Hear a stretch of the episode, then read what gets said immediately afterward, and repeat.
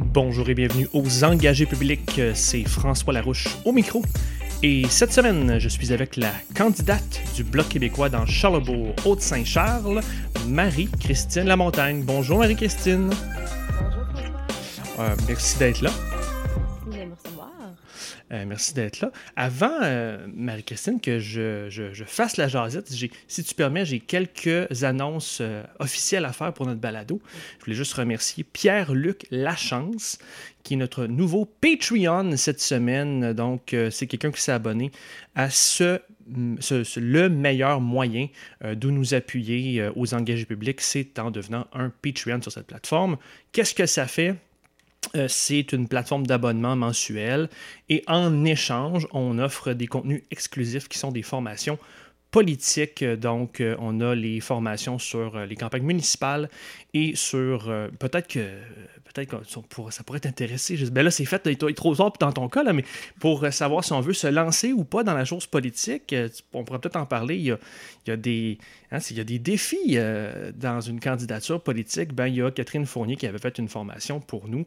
Donc, il y en aura d'autres, à peu près une ou deux mois, donc plusieurs dans l'année. On espère le faire ad vitam. Donc, abonnez-vous dès maintenant en visitant formation avec un s.engagépublic.com. Donc, merci pour ta patience, euh, Marie-Christine. Je voulais juste faire quelque- cette petite annonce, mais sinon, je suis très content que tu es là.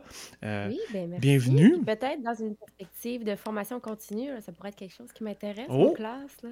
Classe de maître, c'est toujours intéressant. Ben oui, puis il faut se perfectionner. Et puis le, le- c'est, des fois, c'est difficile, là, euh, outre les partis politiques qui, puis c'est très bien, on comprend, qui, euh, qui, font des formations avec leur réalité, puis avec euh, euh, leurs objectifs en tête.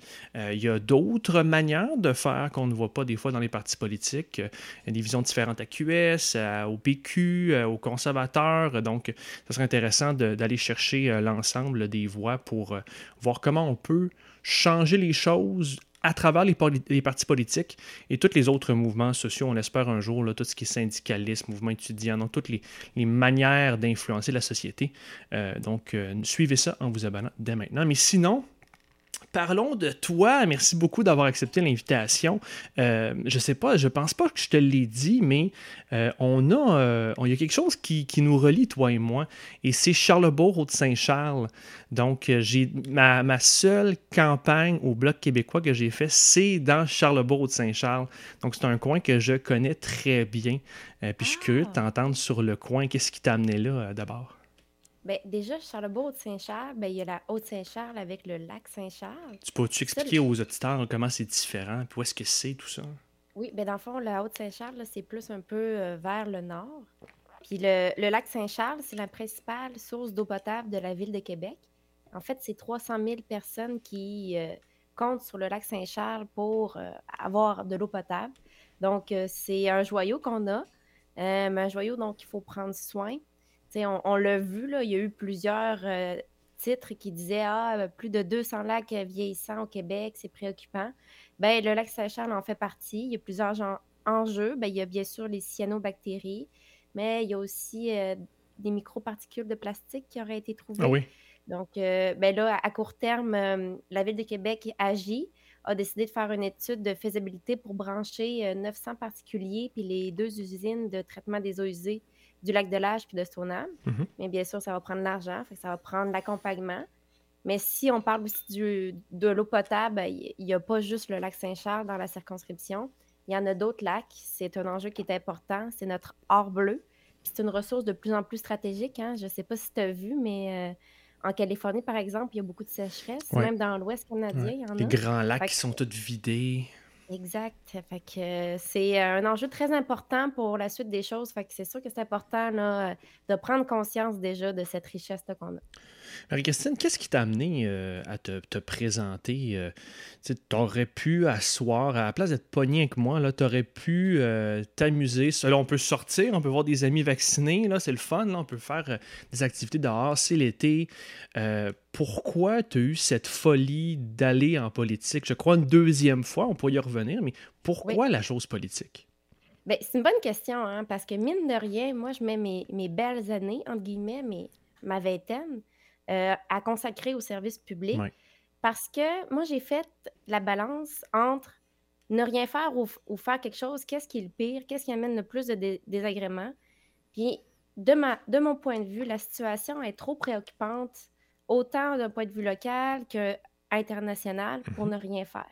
Donc, je me sens vraiment appelée pour essayer de faire une différence parce que je pense qu'on peut avoir mieux. Je pense qu'il y, a une meilleure version de la société québécoise qui est possible. Puis ben, je veux y contribuer parce que je vois venir de loin plusieurs fronts.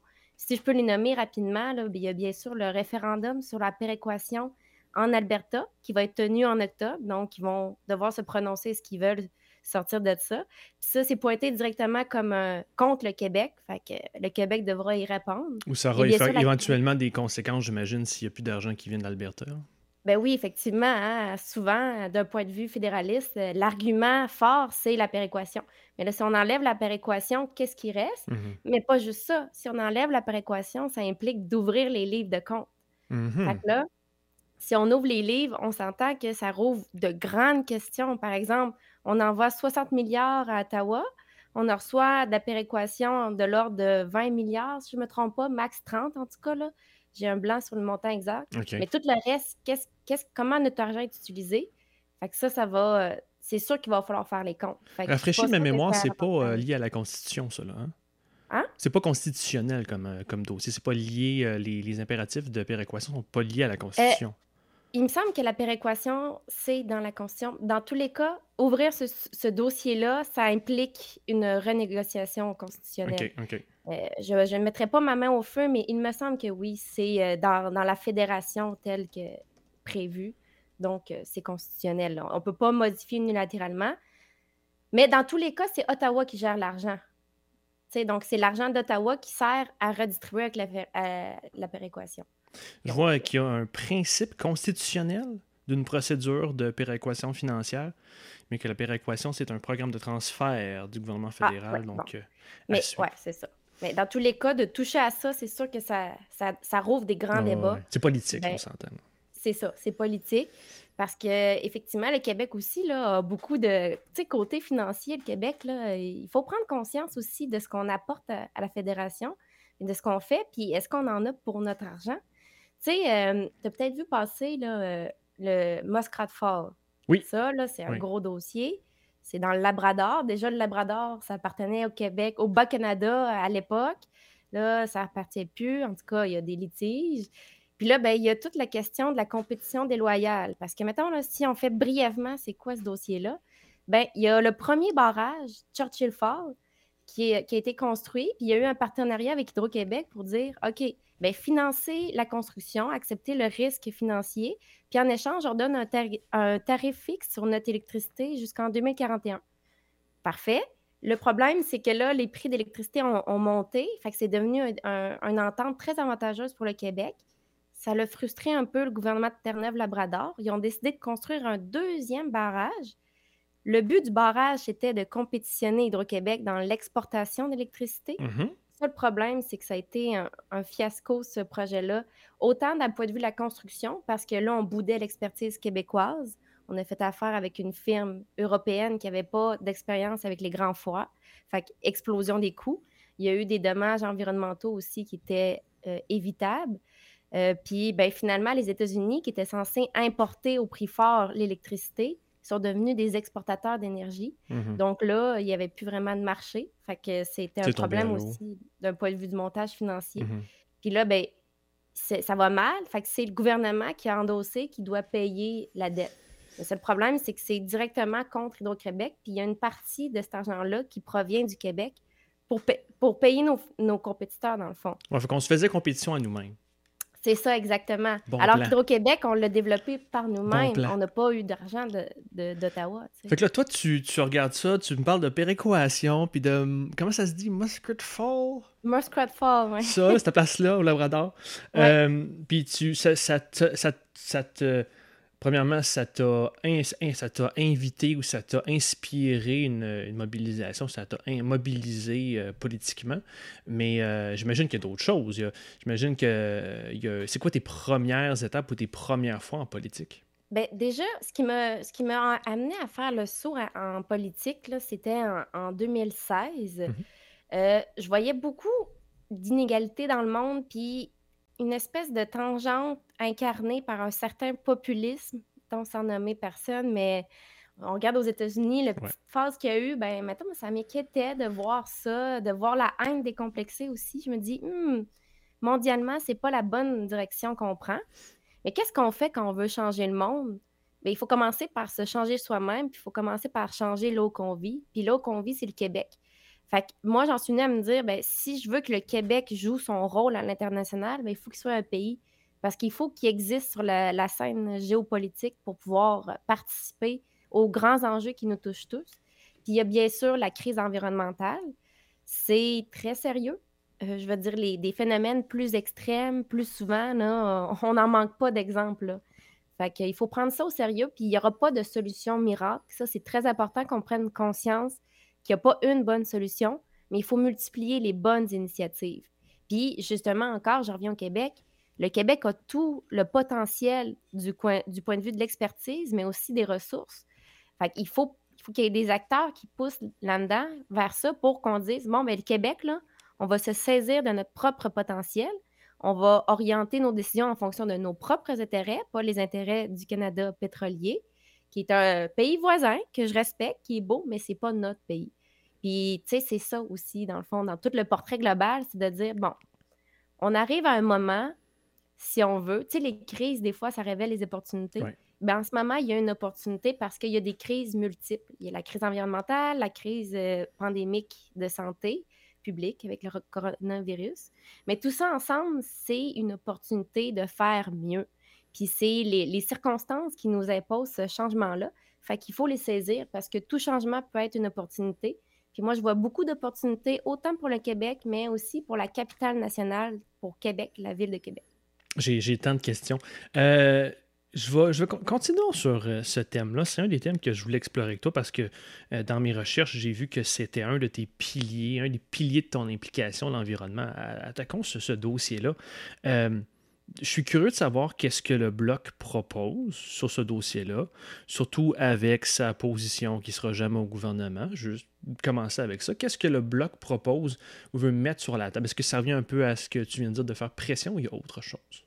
Ben oui, ça, c'est certainement le premier élément parce que, tu sais, là, des belles paroles, on en a tous. Tu sais, mettons, l'eau potable, là, on est tous d'accord que c'est important. On en a besoin pour vivre, on en a besoin pour boire. Fait que tout le monde va dire, ben oui, moi, je suis pour ça, la protection de l'eau potable.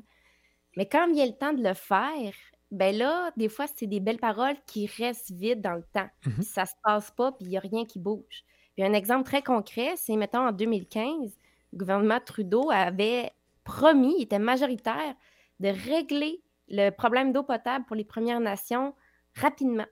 Puis euh, en 2019, il n'y avait toujours rien de hum, fait. Là, à l'aube d'élections potentielles, ils viennent d'annoncer euh, des grosses sommes d'argent, mais c'est deux mandats plus tard, mmh sais, parce qu'il y a eu de la pression, parce qu'il y a, dans la conscience publique, il y a un éveil. Donc, tu sais... Fait que je devrais voter libéral, c'est ce que tu me dis. non, c'est ça, effectivement. Mais effectivement, s'il n'y avait pas eu cette pression-là ah, populaire, est-ce que est-ce qu'il l'aurait fait? Peut-être, mais c'est la pression qui fait bouger le politique. Puis le bloc, c'est ça son rôle. C'est de faire, de mettre la pression puis d'utiliser le rapport de force. La politique, c'est une question de rapport de force, tout court. Fait que le Québec, pour exister, pour avoir nos intérêts, il faut utiliser notre rapport de force. Puis le bloc, ben, il est là pour mettre la pression. Puis, dans un deuxième temps, c'est moi en tant qu'actrice de la circonscription, mais qu'actrice publique aussi, j'ai un rôle pour pousser certains sujets dans la discussion publique. Mmh puis ça l'aide à la prise de conscience. il, y a, tout ça que je peux faire en partenariat avec les acteurs du milieu, de travailler ensemble puis se coordonner, de pousser dans l'espace public d'un côté, puis de pousser dans l'espace politique de l'autre pour être sûr qu'il se passe des choses concrètes. Il y a des choses que je peux faire aussi parce que c'est des leviers à être député. Euh, je, faisais la blague tantôt, mais là, je la pose plus sérieusement. Pourquoi je voterais pas pour le parti au pouvoir, un des partis au pouvoir, un des partis qui peut prendre le pouvoir, pour essayer de choisir celui qui est le plus environnementaliste, puis lui qui fasse quelque chose? Ben, c'est simple parce que tout le monde peut en avoir des belles paroles, mais il faut passer à l'action. Tu sais, moi, quand on me dit on va financer la transition énergétique avec un pipeline, ça fonctionne pas. C'est comme essayer d'éteindre un feu avec un lance-flamme. Mhm. La première étape, là, comme mettons, souvent il y a cette, image-là qui est présentée. Quand un bain déborde, il faut commencer par couper le robinet avant de commencer à essuyer le dégât. Puis là, ben, c'est là-dedans qu'on est. C'est sûr qu'on ne se débarrassera pas du pétrole demain matin, mais il faut au moins arrêter le développement. Parce que continuer, persister dans le développement, ça nous, ça nous enfonce encore plus dans notre dépendance. Là, on en a qui, qui sont produits, là. mais là, on arrête là, puis on, met l'argent dans les alternatives. C'est là qu'on en est. Puis si on, fait confiance à un trop gros gouvernement, bien, il, s'assoit sur la majorité, il s'assoit sur ça, puis il n'y a rien qui se passe. Puis ça, c'est dans une perspective de un, mais de l'autre, c'est dans la perspective québécoise. Le Québec, nous, nos intérêts, c'est vers plus l'hydroélectricité, beaucoup d'énergie renouvelable, il y a la forêt aussi. Bien, c'est là-dedans nos intérêts. Tandis que le Canada pétrolier a beaucoup misé sur les sables bitumineux, sur l'Ouest. C'était une vision qui était à très court terme. Euh, ça l'a même fait mal au Québec. On parle en économie du mal hollandais. Ça, c'est quand il y a l'énergie qui nuit au secteur euh, manufacturier du Québec. Donc, carrément, l'économie pétrolière de l'Ouest nuit à l'économie manufacturière du Québec parce que ça fait une inflation du dollar. C'est un peu théorique, c'est un peu euh, le jargon des économistes, mais c'est ça. On a des intérêts, on a un caractère distinct. On n'a pas besoin de qualifier si c'est meilleur ou pire. On est distinct, on est différent. Puis, ben, il faut exprimer notre différence sur la scène fédérale. C'est important. Ça contribue au débat. Puis, quand le Québec va chercher plus de pouvoir pour lui, ben, en même temps, il libère les autres si on vient d'un point de vue historique, là, je ne sais pas si tu te souviens, mais le Québec, à l'époque, faisait beaucoup de recours devant le Conseil privé de Londres pour faire valoir ses intérêts. Bon, mais c'est comme ça que la Fédération. Oui? On est en quelle année? c'est au début de la Fédération, là. Vraiment au début. Là. Fait que c'était avant même 1867 ou dans ces eaux-là. Fait que c'est vraiment là, le début, début. Puis euh, il y a beaucoup de recours devant le Conseil privé de Londres pour faire valoir ses intérêts. Puis ben, étant donné que Londres était un peu, à, mettons, à couteau tiré avec euh, Ottawa, ben, il y avait tendance à pencher vers les provinces, vers le Québec.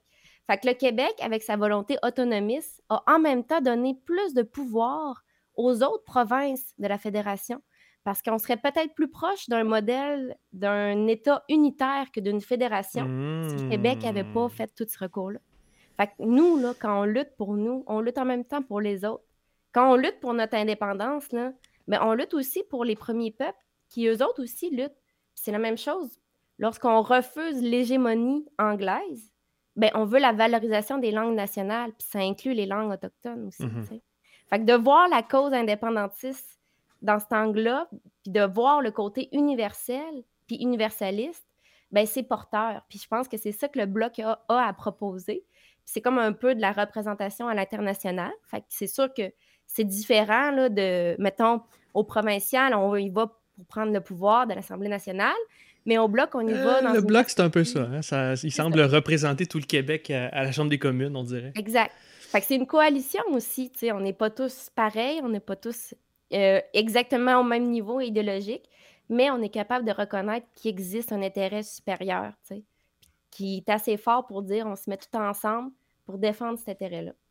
Continuons un peu sur le Québec, puis sur euh, euh, le mouvement souverainiste. Euh, bon, on sait que le Bloc est souverainiste, on sait que l'élection n'est pas sur le référendum, mais vu que quand on a des souverainistes à notre micro, j'aime toujours poser la question, puis un peu brasser la soupe dans ce sujet-là. Un pays, qu'est-ce que ça donne? Ben, ça donne à peu près tout, en fait. Oh. Parce que c'est les leviers. C'est des grandes promesses. c'est ça, mais ben, c'est décider pour nous-mêmes, puis de, le faire en, fonction de nous. Puis on a un modèle québécois qui s'est développé avec les années. c'est simplement de dire au monde, ben, ce modèle-là, il existe. Tu sais, c'est pas euh, un bloc Tu parles un modèle euh, genre euh, les garderies, l'État, Providence, ou qu'il en reste, etc. Oui, puis l'interculturalisme aussi. Tu sais, souvent, on a l'impression que le multiculturalisme a le monopole de la diversité. Mais c'est faux, parce que l'interculturalisme québécois, ça implique un apport de l'extérieur qui grandit. Oui, tu veux tout à fait expliquer, là, je sais que si nos auditeurs nous écoutent, ils doivent peut-être connaître la différence, mais c'est quoi la différence d'abord entre inter et multi? C'est pas la même affaire, ça? Non, c'est pas la même Ah. affaire parce que multiculturalisme, c'est comme un peu l'idée de, de l'État post-national. Donc, il y a comme plus vraiment de nation, c'est un ensemble de communautés, Ouais. donc mu- des multicultures, puis ben, qui, se re- qui se regroupent ensemble. Mais le problème, justement, c'est qu'il n'y a pas de lien commun. Puis souvent, les analystes du Canada, ils vont le mettre de l'avant. Au Canada, là, essayer de trouver un intérêt commun de côte à côte, là, c'est pratiquement mission impossible C'est la diversité. trop différent. Mais la diversité, c'est bien, mais au Québec, notre modèle, c'est de dire, ben cette diversité-là, elle se regroupe sous un chapeau commun qui est celui de la nation, une nation qui est française, parce que la langue, pour communiquer, ben, c'est fondamental. Si on ne parle pas la même langue, on ne peut pas communiquer. Mhm. Donc, c'est ça l'idée de l'interculturalisme, c'est que l'extérieur vient grandir la, la nation, mais avec un amour et un respect de ce qui existe déjà. Donc, le Québec, ça existe déjà, c'est déjà là.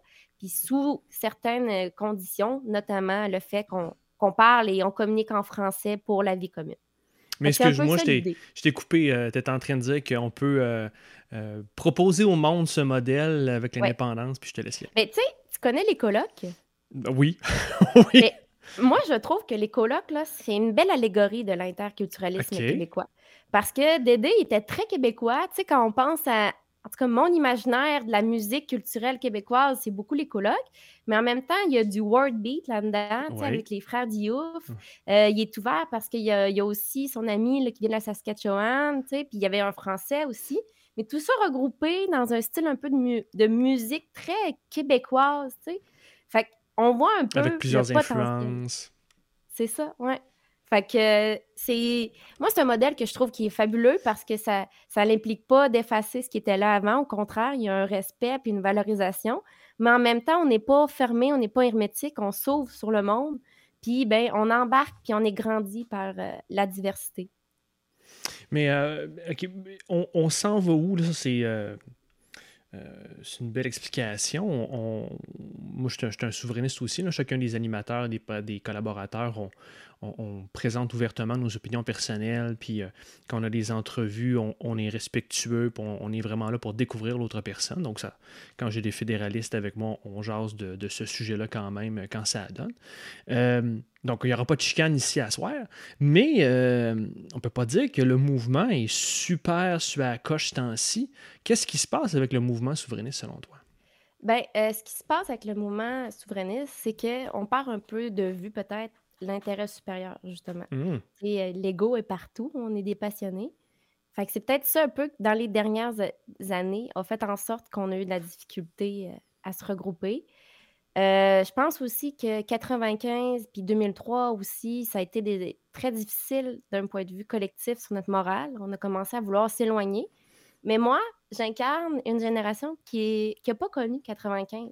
Qu'est-ce que tu veux dire? plus jeune que moi Mhm. aussi, il y en a plein d'autres, des jeunes qui sont indépendantistes, qui sont attachés avec le Québec, puis même nationalistes, tu sais. T'es de la qui sont- génération du printemps érable, je me trompe-tu? Oui, exactement. T'es, t'es- t'es- t'es un génération autre. Ouais, t'as pas connu le référendum 95. Puis... Non.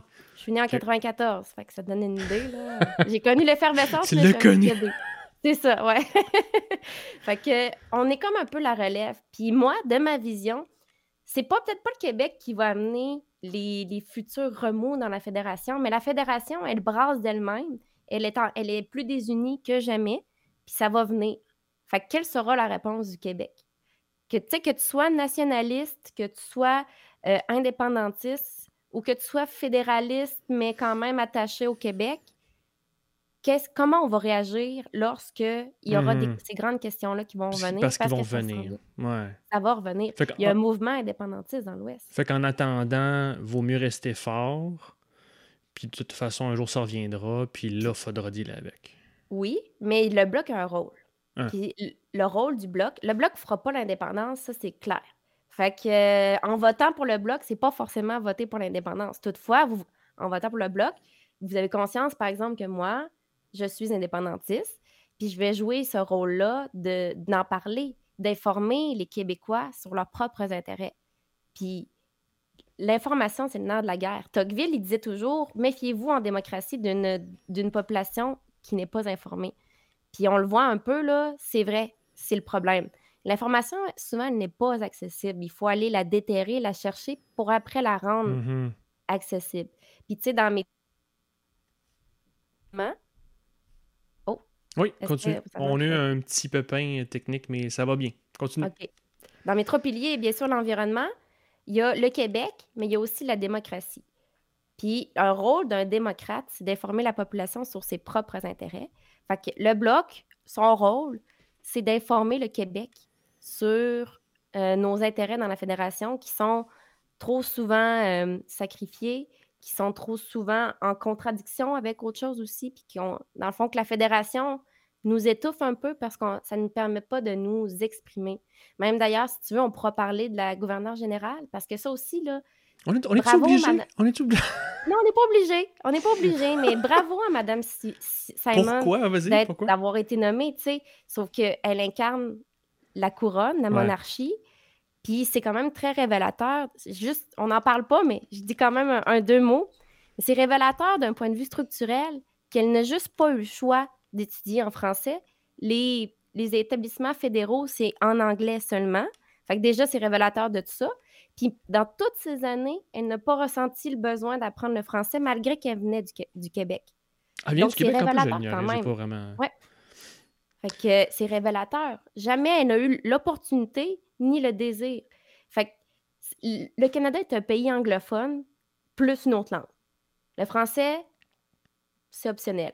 Puis là, ben, le danger, c'est d'opposer le français avec les langues autochtones. Mhm. Parce que c'est pas Ou du tout autre ça. C'est même plutôt ensemble, on peut s'aider l'un l'autre parce qu'on a la même cause puis on a le même but. Il y avait encore C'est-à-dire des... de refuser l'hégémonie d'une seule. Il y avait encore des articles aujourd'hui, euh, je pense que c'est le Journal de Montréal, le Journal de Québec, qui. euh, une enquête qui révélait que, euh, ben, c'est pas surprenant, là, mais euh, plus, euh, euh, plus souvent qu'autrement, ben, euh, dans la fonction publique, c'est l'anglais qui domine euh, sur le français, alors que ça devrait être les deux langues euh, de part et d'autre, à, niveau égal, mais euh, il n'y a rien de surprenant là. Euh, Je, je suis tellement d'accord avec toi quand tu parles de défense des intérêts, défense des, des intérêts nationaux du Québec. C'est sûr que quand on est juste une province, puis quand on n'est pas, on ne nous apprend pas c'est quoi les intérêts du Québec, puis comment les défendre, puis on parle jamais beaucoup de géopolitique du Québec au sein du Canada ou dans le monde, autour des nations euh, euh, qui sont autour de nous. Fait que c'est, toujours un peu difficile pour nous de catcher ça, puis se dire, OK, c'est quoi la place du Québec? Parce que ça fait des, j'allais dire des centaines d'années, pas tant que ça, là, quelques, mais euh, on a toujours été. Il y a d'autres personnes qui s'occupaient de ça à notre place. C'était pas de nos affaires. Nous autres, on. moi, là, gars, je suis parent, là, je fais sandwich à ma fille, je la place devant Disney, puis euh, euh, je fais mon travail, puis c'est tout. J'ai pas besoin de penser à ces affaires-là, normalement. Là.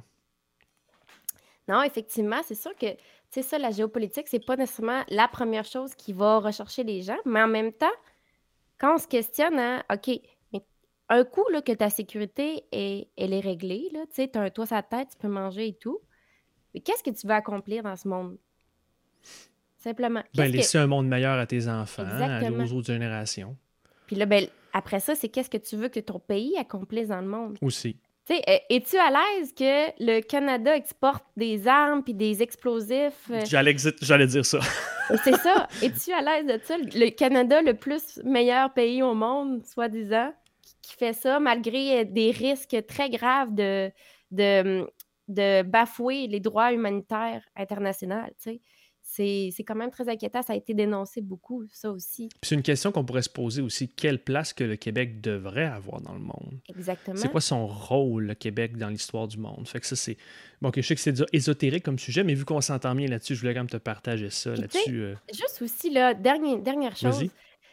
Fonder un pays, là, qu'est-ce que ça représente? Ben, c'est l'occasion rare de dire aujourd'hui, là, avec tout ce qu'on sait sur ce qui marche pas, parce qu'il y a combien de choses là que ça fonctionne pas, ça fonctionne pas depuis toujours, on dirait, puis qu'on est comme trop coincé dans la gouvernance ordinaire pour vraiment dire on s'attaque au fondement, là, puis on améliore les patentes. là?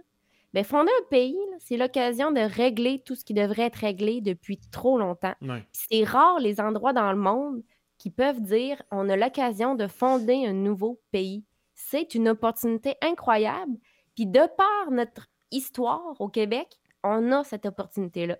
Fait qu'il faut voir l'opportunité que ça représente, c'est indéniable. Parce que tous les pays normaux peuvent s'interroger sur comment ils sont faits, comment ils sont structurés, puis comment ils pourraient se changer. On n'a jamais eu vraiment ce genre de réflexion-là parce qu'on s'est fait imposer un système malgré nous. Donc, c'est ça de penser dans les prochaines années. On n'est pas obligé de rester comme ça. Là. Si vous n'aimez pas la politique, il n'y a rien qui nous oblige de rester comme ça. Il y a des mécanismes pour le faire. Mais tout ça euh, reste totalement euh, à notre portée, euh, comme d'autres pays le font, des changements constitutionnels, des réformes. Donc, en tout cas, c'est vraiment un sujet qui, me passionne. mais est-ce que, puis je vais faire une transition vers les gens de Québec, est-ce que vraiment les gens à Québec te parlent d'environnement, d'indépendance, ou est-ce qu'on c'est quoi les enjeux qu'on a à Québec puis dans Charlebourg-Saint-Charles? Mais moi, je dirais qu'à Québec, là, le monde a envie qu'on fasse appel à leur intelligence. ils ont envie qu'on les implique dans la prise de décision puis de prendre part au débat. Parce que moi, là, ce que j'ai senti surtout, tous les gens que j'ai rencontrés, c'est que les gens sont tannés d'avoir l'impression que les décisions se prennent sans eux, que c'est imposé, que c'est très politique. Mm-hmm. Tu sais, qu'on on définit un projet, puis après ça, on essaie de trouver à quel besoin ça répond. Les gens, ils veulent être écoutés, puis pas juste écoutés, ils veulent être impliqué. Puis moi, c'est clairement quelque chose que je vais m'engager à faire. C'est pour moi, là, c'est ensemble qu'on arrive à trouver comment mieux faire. Puis c'est ensemble qu'il faut travailler à ça. J'ai bien sûr mes idées, puis j'aime bien souvent me comparer à un arbre. Les, les racines de l'arbre, c'est mes valeurs. Ils sont profondes, ils sont bien ancrés, ils ne changent pas. Mais mes idées, c'est les feuilles de l'arbre. Ça, les feuilles, ça change, ça évolue, puis c'est pas toujours les mêmes. Fait que moi, je suis prête à changer mes idées, mais je ne vais pas compromettre mes valeurs. Puis ça va être dans une perspective d'implication des gens. Pour d'abord qu'ils sachent qu'est-ce qui se passe, que toute l'information soit un peu libérée, c'est ce que j'aime bien dire, dans le sens que on a démocratisé les communications avec les réseaux sociaux, ben c'est bien aussi de démocratiser le savoir. Puis c'est mm-hmm. ça que je veux faire avec la vulgarisation, puis de l'écoute, puis de l'implication. Mais quand tu parles de, de, les impliquer, les citoyens, comment tu ferais ça concrètement? Ben, concrètement, ça serait une, assemblée citoyenne aux trois mois. Oh! à l'américaine? Oui, effectivement. Donc, une assemblée citoyenne, c'est toujours une bonne manière de garder le pouls. Puis, tu sais, de, prendre des formats qui sont le fun, qui sont dynamiques, là. l'été, ça peut être dehors. Euh, oh, tu sais, il y a toutes sortes de choses qu'on peut faire pour rendre ça plus intéressant. On peut mettre ça aussi virtuel pour que les gens puissent se connecter de chez eux. Fait qu'il y a des choses qu'on peut faire pour rendre la politique attrayante. Parce que le pire ennemi de la politique, c'est quand c'est plate. Quand c'est plate, les gens s'y intéressent pas, puis c'est là que. Tu sais, si on s'intéresse pas à la politique, c'est la politique. Elle va s'intéresser à, nous. Ça, c'est clair. OK, OK.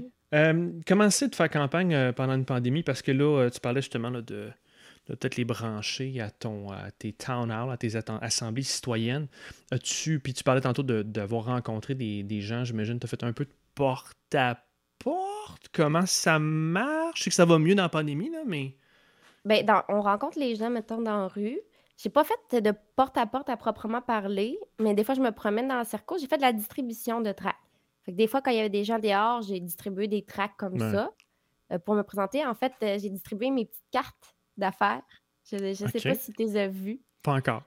Mais dans le fond, mes cartes d'affaires, l'idée, c'est que c'est une, une, carte de hockey fait qu'avec moi, mon l'équipe, c'est le Bloc québécois. Puis là, j'ai repris un peu les mêmes principes. Position, mais au lieu de dire, mettons, centre-gauche ou elle est droit, j'ai dit euh, Charlebourg-Saint-Charles. Puis là, j'ai mis mes statistiques, tu sais, avec les grandes lignes, mettons, de mon CV. Euh, le chef, puis j'ai mis l'équipe Bloc québécois, puis j'ai mis la devise des colocs. Passe-moi la POC, puis je vais en compter. Ah, toi, t'es dans tout, hein? On voit que tu reviens. t'es dans tout, exact. Fait que... Fait que c'est ça que je me suis dit pour être un peu original. Tu sais, euh, le hockey, c'est un bon exemple de comment une équipe nationale peut nous rassembler. C'est ça le bloc. C'est dans le fond, c'est le, le seul au fédéral, c'est le seul parti qui est pour nous. Parce que sinon, c'est comme un, mauvais parti ou un autre mauvais parti qui s'échange le pouvoir. Dans, dans, mon livre à moi, il y a juste des mauvais gouvernements possibles. Mais il peut être bonifié avec une opposition qui est constructive, parce que ça en prend une opposition. Mais une opposition qui est constructive pour le Québec. Puis c'est un modèle qui a, fait ses preuves avec le temps. Le, bilan est positif du bloc avec les gains. Quand on pense à Netflix, les quotas français, mmh euh, quand on pense aussi euh, aux aînés, il y a eu beaucoup de pression pour la bonification. Puis là, ben, il y a un travail à poursuivre parce qu'ils ont juste augmenté les 75 ans et plus. Fait qu'il y a tous les 65 à 74 ans qui sont laissés pour compte. Fait que ça, c'est des exemples que le Bloc peut faire. Puis même dans l'Ouest canadien, le Maverick Party qui, existe, qui est un peu l'équivalent du Bloc, mais juste pour l'Ouest. Fait qu'il essaie de, partir ça parce qu'il voit bien que ça donne un rapport de force au Québec, le Bloc. Puis ben c'est ça, c'est notre outil qui, nous appartient à nous. Ça appartient ni au gouvernement du Québec, ni aux partis politiques. Le bloc, c'est l'outil des Québécois. Puis ça, c'est important d'en prendre conscience parce que ça implique vraiment toutes les idéologies du Québec. Là. On est Québécois dans, dans la, fédération, puis on existe, puis on n'a pas peur de dire voici ce que nous sommes. C'est ça le bloc. Toujours à, Québec, euh, une des questions que j'aime toujours demander aux, députés ou aux candidats, c'est qu'est-ce qu'ils aiment des gens de leur circonscription? Fait qu'est-ce que les gens de Charlebourg, de Saint-Charles ou de Québec en général t'ont appris? Je sais que c'est pas ta première campagne, ou euh, qu'est-ce que t'aimes des gens de Québec? Ben, j'aime beaucoup l'histoire. Fait je vais, je vais séparer un peu Charlebourg et la Haute-Saint-Charles. Dans Charlebourg, là, c'est très historique, très patrimonial tu sais, le régime seigneurial, là, ben, il y a vraiment les vestiges de ça dans Charlebourg. le très carré, exactement. Avec le parc de la commune qui est vraiment au centre. Puis il y a bien sûr le moulin des Jésuites, qui est mm-hmm. comme un peu euh, le, musée qui porteur, protecteur un peu de tout ce patrimoine-là. Il y a des beaux projets qui s'en viennent d'ailleurs, ah là, euh, vraiment super cool. Par exemple, des podcasts avec euh, les, les, personnes qui, sont encore là, encore vivantes, qui ont vécu l'évolution du quartier historique. Fait pour garder ce savoir-là. Fait que ça, c'est sûr, là, de voir toutes les la petite communauté dans le très carré, les maisons historiques, je trouve ça fantastique. Il y a, vraiment un bout d'histoire euh, du Québec euh, dans Charlebourg, fait que c'est vraiment le fun euh, pour ça. Puis la Haute-Saint-Charles, ben, c'est toute la nature. C'est des tripes de nature dans la Haute-Saint-Charles, tu sais. C'est proche vraiment de la forêt, c'est quand même assez tranquille. Puis il y, a beaucoup d'amateurs de, Québec aussi qui vont dans la Haute-Saint-Charles pour faire toutes sortes de sports. Fait que c'est merveilleux pour ça. Moi, j'adore le plein air, vraiment. C'est quelque chose que je trouve très ressourçant. Puis ben, je veux qu'on valorise puis qu'on protège ce joyau-là qu'on a. Parce que dans, le nord de Charlebourg aussi, il y a la forêt. La forêt est menacée à cause du développement résidentiel. Mmh ça aussi, c'est un autre enjeu qui est important. Mais pour ça, ben, il faut valoriser puis protéger. Puis ben, peut-être aussi qu'il faut réfléchir au financement des villes. Oh! Ben, les villes, ils se financent comment? Avec les taxes foncières. Ça, ça implique le développement résidentiel. c'est sûr que la ville qui a besoin de nouveaux revenus. Elle a un incitatif. Exact. Même si elle voudrait protéger parce qu'elle voit un potentiel, ça y prend des nouveaux revenus. Mmh fait que si c'est son seule manière d'avoir de l'argent, c'est ça, c'est sûr qu'il y a peut-être quelque chose qui ne fonctionne pas bien. Euh, pour terminer, euh, je, me demande bien si euh, tu avais des, propositions précises dans ta circonscription. Là, tu pas, on vient de parler de certains enjeux. T'avais-tu déjà, est-ce qu'il est trop tôt pour parler de promesses électorales dans ton comté ou tu commences déjà à regarder ça? Ben, j'en ai, j'en ai déjà, c'est sûr, mais je pense qu'il est un peu tôt pour le dire. c'est bon, c'est bon. oui, effectivement. Mais j'ai plusieurs idées, ça c'est indéniable. puis j'ai plusieurs choses à proposer. Euh, mais euh, une des promesses déjà que je peux dire, c'est de m'engager à faire une assemblée citoyenne aux trois mois pour embarquer les gens, pour rendre la politique accessible, puis euh, de continuer d'être à l'écoute tout le temps. Puis tu sais, tu me demandais concrètement ça change quoi un pays, mais on est en pandémie en ce moment. On a bien vu à quel point le système de santé est sous pression, mais être un pays, on n'aurait pas besoin de quémander quelqu'un pour avoir notre argent. Puis là, je parle bien sûr des transferts en santé. Tu sais, là, on disait que c'était difficile de trouver un point d'accord de côte à côte. Ben, l'unanimité du Québec et du Canada pour demander l'augmentation des transferts en santé, puis il n'y a rien dans le budget électoral du gouvernement Trudeau à ce sujet-là, malgré que ce soit une unanimité, malgré que ce soit la priorité, que les urgences soient sous pression partout, on n'a pas ajouté une scène pour la santé. Comment est-ce possible? Si on était un pays, on n'aurait pas besoin de quémander notre argent. Puis essaie de créer des nouveaux dédoublements, si j'ai bien compris. En santé, en plus, à cause de, ce qu'on a vécu la pandémie.